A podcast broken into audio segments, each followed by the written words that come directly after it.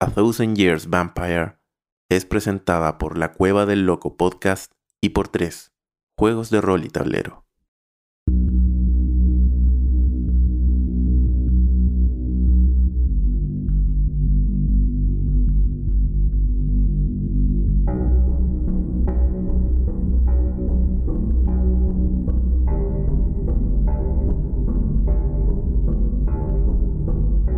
Capítulo 4 Cazador Casado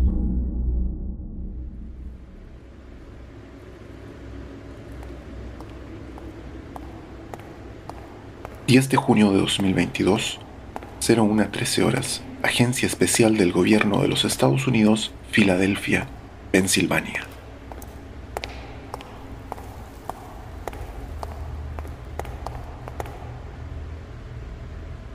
¿Se puede saber por qué aún no acaban conmigo? Vamos, agente.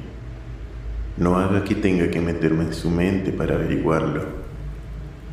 Créame, podría ser un poco incómodo para usted. La directora dio la orden de que no lo matemos aún. ¿La directora ordenó eso? Una buena jugada de Ligris. Bueno, quizás me lo merezco. ¿Encontraron mi regalo? ¿Tu regalo? ¿La grabadora? Ah, sí. La gente Ligris la está escuchando. Oh, así que ella la está escuchando. Mm, interesante por decirlo menos. Ella lo conocía, ¿cierto? Me refiero a usted. ¿Ya lo conocía? Pues claro. Fue ella la que me atrapó, ¿no? Ah, no me refiero a eso. Hay una historia entre ustedes. Por eso le tiene tanto odio. Pregúnteselo la próxima vez que la vea, c- ¿Cómo supo mi nombre? Lo siento. No pude aguantarme de las ganas de entrar en su mente. Le pido disculpas.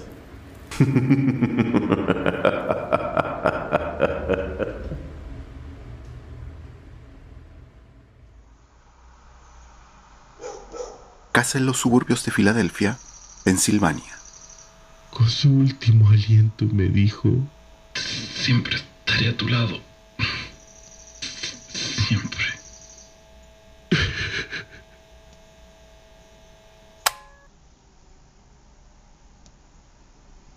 No tienes ni la más remota idea cuánta satisfacción siento al saber que has sufrido tanto o más que yo. Maldito asesino. Disfrutaré aún más cuando te mira los ojos fijamente y apriete el botón mientras ardes y vuelves al infierno al que perteneces.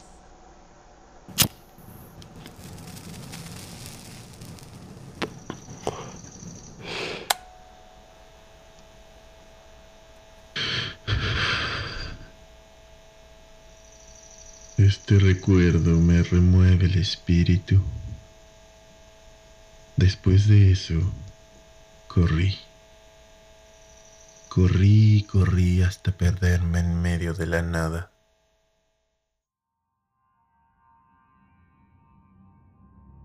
En los bosques ubicados en los alrededores de Estambul existen muchos lugares donde refugiarse. Muchas cuevas utilizadas por animales y en una de ellas me refugié y me quedé solo desconsolado pensando en todo lo que había hecho. Durante semanas me vi como un felino agazapado cazando entre las sombras y matando a la primera víctima que se me cruzase.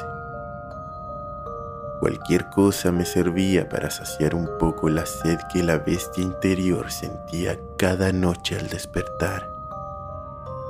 Durante ese mismo tiempo, vagué por las noches buscando alimentarme de la sangre de algún animal, osos, lobos, ratas.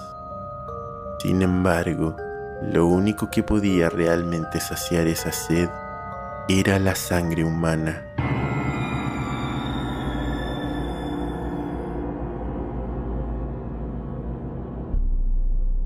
Una noche, mientras cazaba, escuché pasos, pero no eran de animales, eran pasos de personas,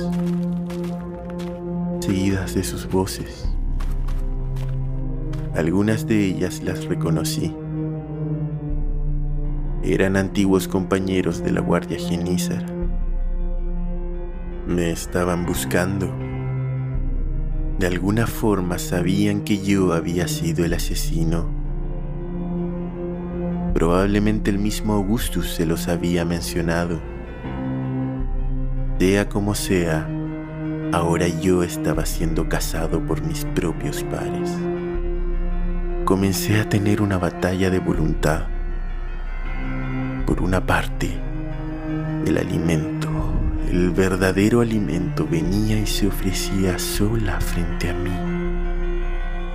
Pero por otra, eran las personas con quienes compartí gran parte de mi vida. Finalmente, y como había sido la tónica hasta ese momento, la bestia volvió a ganar la batalla. Rápidamente me acerqué hacia el grupo y aceché entre las sombras. Podía oler el sudor, la sangre y la carne a cientos de metros. Podía escuchar el latido de sus corazones que me llamaba. No podía aguantar más los maté, uno a uno, con una fuerza y velocidad sobrehumana. Los maté y sacié la sed de la bestia.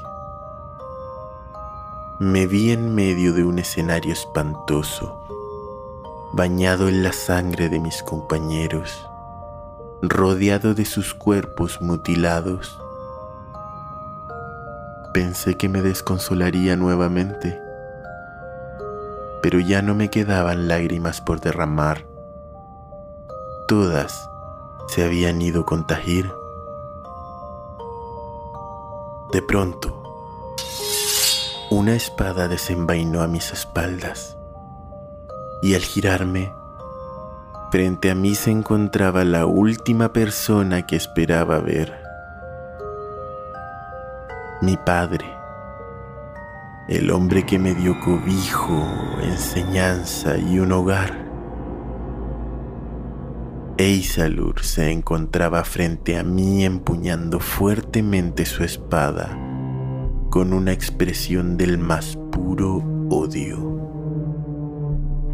No necesitamos palabras. Él ya no reconocía a su hijo detrás de la bestia y yo sabía que no iba a poder convencerlo de lo contrario.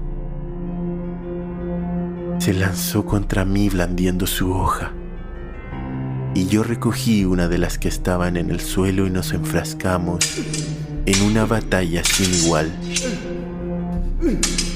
Traté de pedirle que se fuera. Traté de decirle que lo sentía, que no era mi culpa pero el tesón de Eisalud lo convierte en una fuerza imparable. En algún momento de la lucha, mi hoja cortó su estómago y él cayó. Boté la espada y corrí a tomarlo entre mis brazos. Lo miré a sus ojos y vi cómo él me devolvía la mirada con rabia y tristeza. Mi mente entró en la suya y pude escuchar sus pensamientos. Maldito monstruo, tú mataste a mi familia, a mis hijos, mataste a mis hombres, incluso mataste a Lidia y ahora me estás matando a mí. Él tenía razón. Era un asesino. Había matado a muchas personas en tan solo un par de semanas. No podía soportar una vida más entre mis manos, menos aún la de mi padre.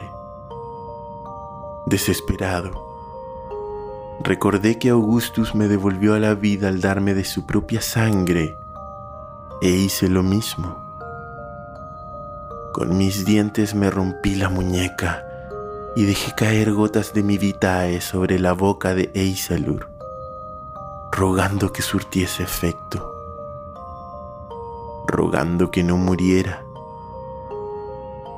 Pero no funcionó. Esa noche, Eisalur Arslan murió entre mis brazos. No me malinterpretes, el proceso sí surtió efecto. Eisalur murió, pero esa noche nació un nuevo vampiro. Uno que si en vida tenía odio y resentimiento hacia mí, en su nueva condición se transformaría en mi némesis, en el vampiro que finalmente daría casa a Mubarak Kosuk. Después de todo, estás escuchando esta grabación es gracias a Él.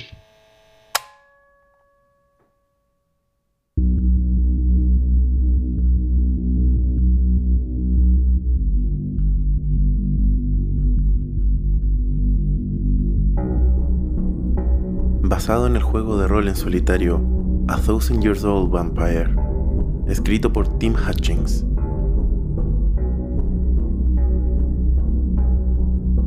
Protagonizada por Ixia González como la agente Ligris, Andrés Aracena como Roberts y Paolo Puglioni como Eric Garbensen, con la participación especial de Horacio Rubio como Eisalur.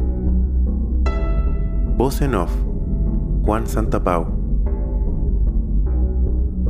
Guión, diseño sonoro, montaje, música original, y redes sociales Paolo Puglioni. Una producción original de La Cueva del Loco Podcast.